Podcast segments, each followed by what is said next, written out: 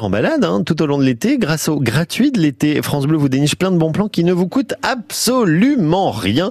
N'est-ce pas leur portée Je vous pose le décor. Paris dans les années 50. Un jeune étudiant photographe et vésulien, ça fait beaucoup de qualité, arpente les rues de la capitale. C'est Jean-Claude Lacroix.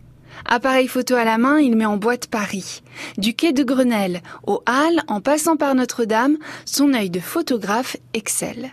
Passionné de musique et particulièrement de jazz, il va aussi réaliser pour Pathé Marconi de nombreuses pochettes de disques d'artistes renommés comme Barbara ou Edith Piaf. Vous imaginez bien que son œuvre n'allait pas dormir dans les cartons.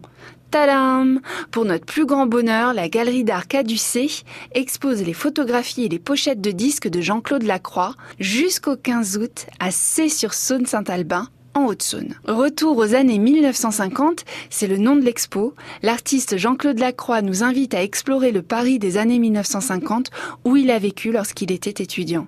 C'est canon, c'est assez sur saône à 20 minutes en voiture de Vesoul.